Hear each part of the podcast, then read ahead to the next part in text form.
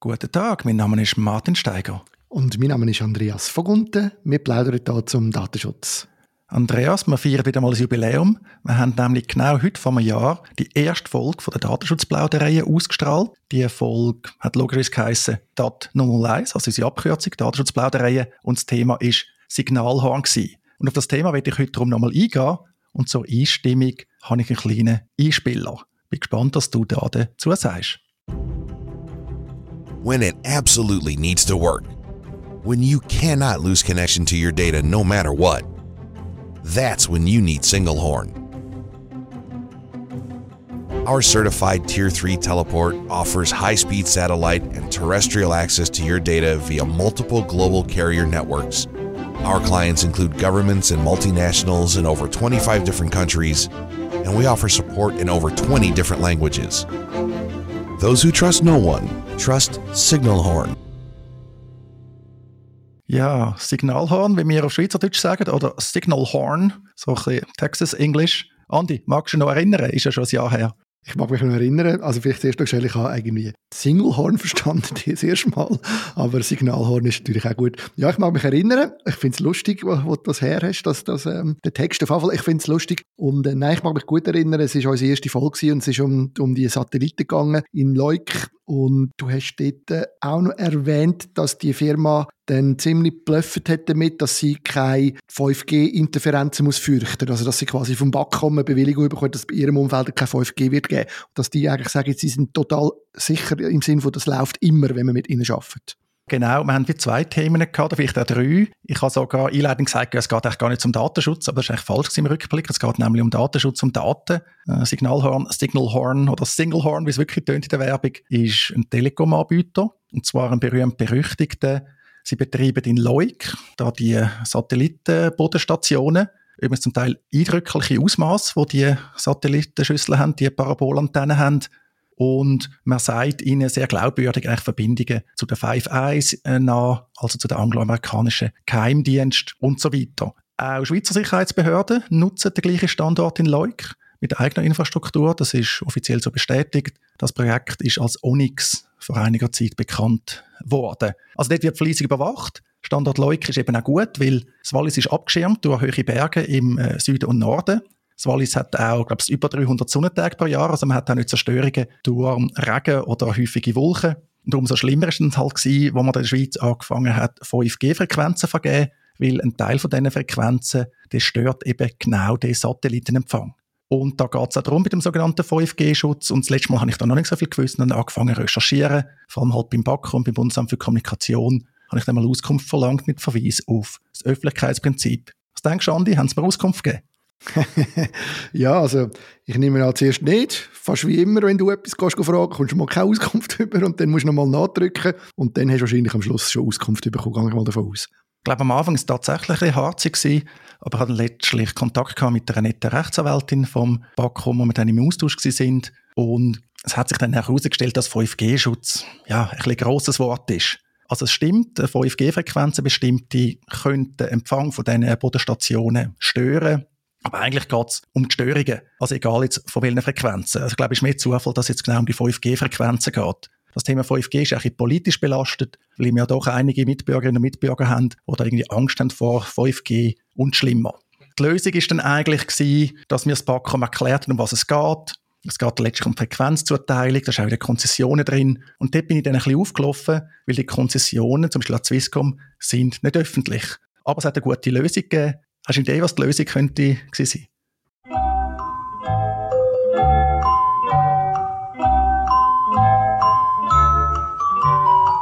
Hm. Nein, ehrlich gesagt nicht.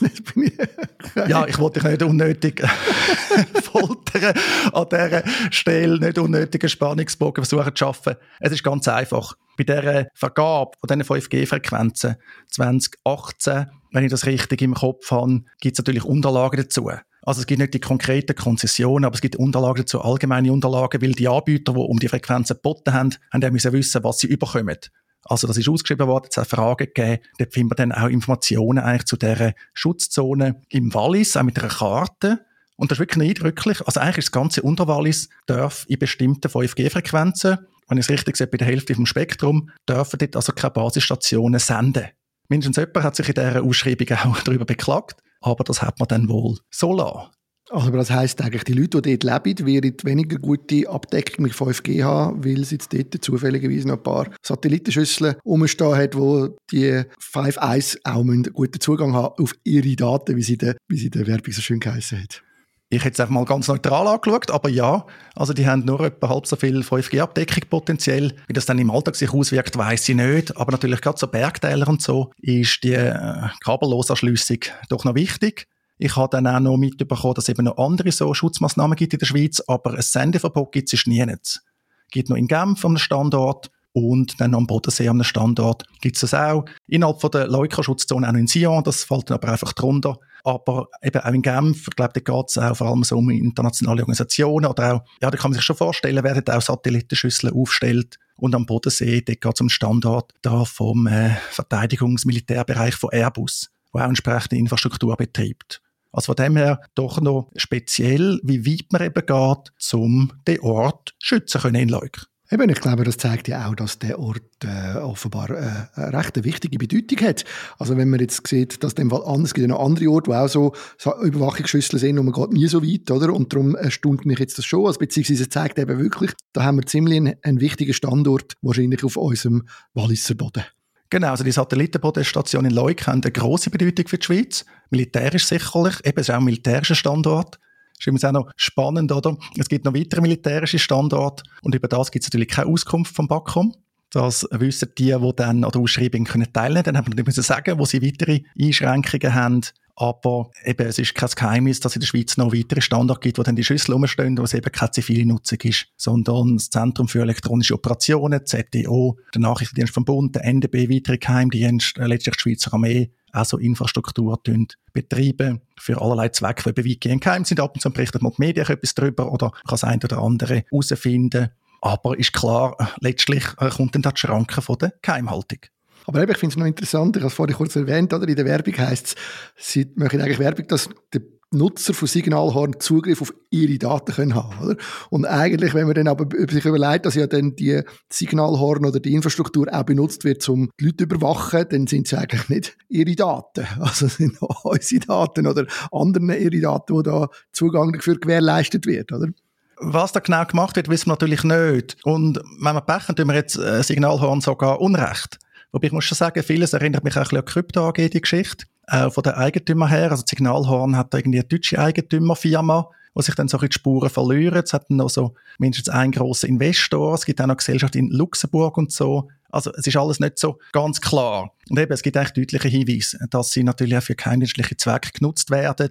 Dann gibt es den wahrscheinlich kleiner Teil am Standort, eben von der Schweizer Armee, wo Signalhorn dann wieder Dienstleistungen erbringt, interessanterweise es kommt dann da schon so einiges zusammen, aber eben logisch Geheimhaltung, auch wenn das zum Teil bestritten wird, funktioniert eben recht gut.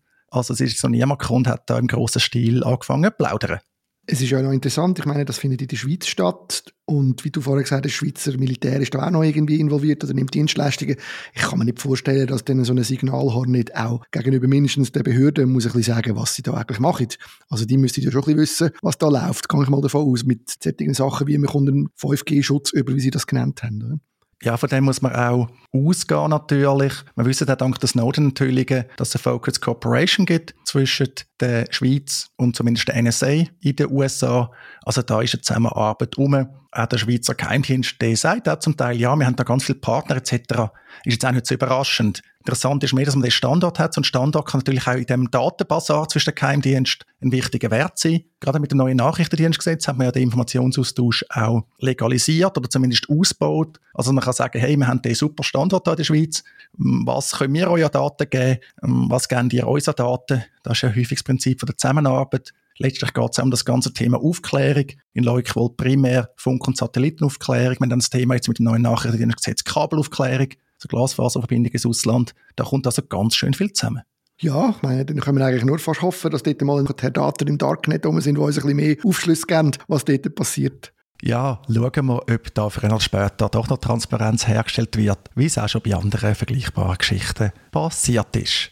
Wer in die Tiefe will gehen der findet heute auf der steigerlegal.ch Webseite einen ausführlichen Blogbeitrag zu dem Thema. Dort nenne ich und verlinke auch ganz viele Quellen. Das kann also sicher auch noch spannend sein. Und was Signalhorn betrifft, man hat es gehört in der Werbung, die ich eingespielt habe am Anfang der heutigen Episode, die haben den Slogan «Trusted by those who trust no one». Ein bisschen speziell angesichts der Umstände, die wir jetzt diskutiert haben, aber vielleicht ist es ja einfach ironisch gemeint.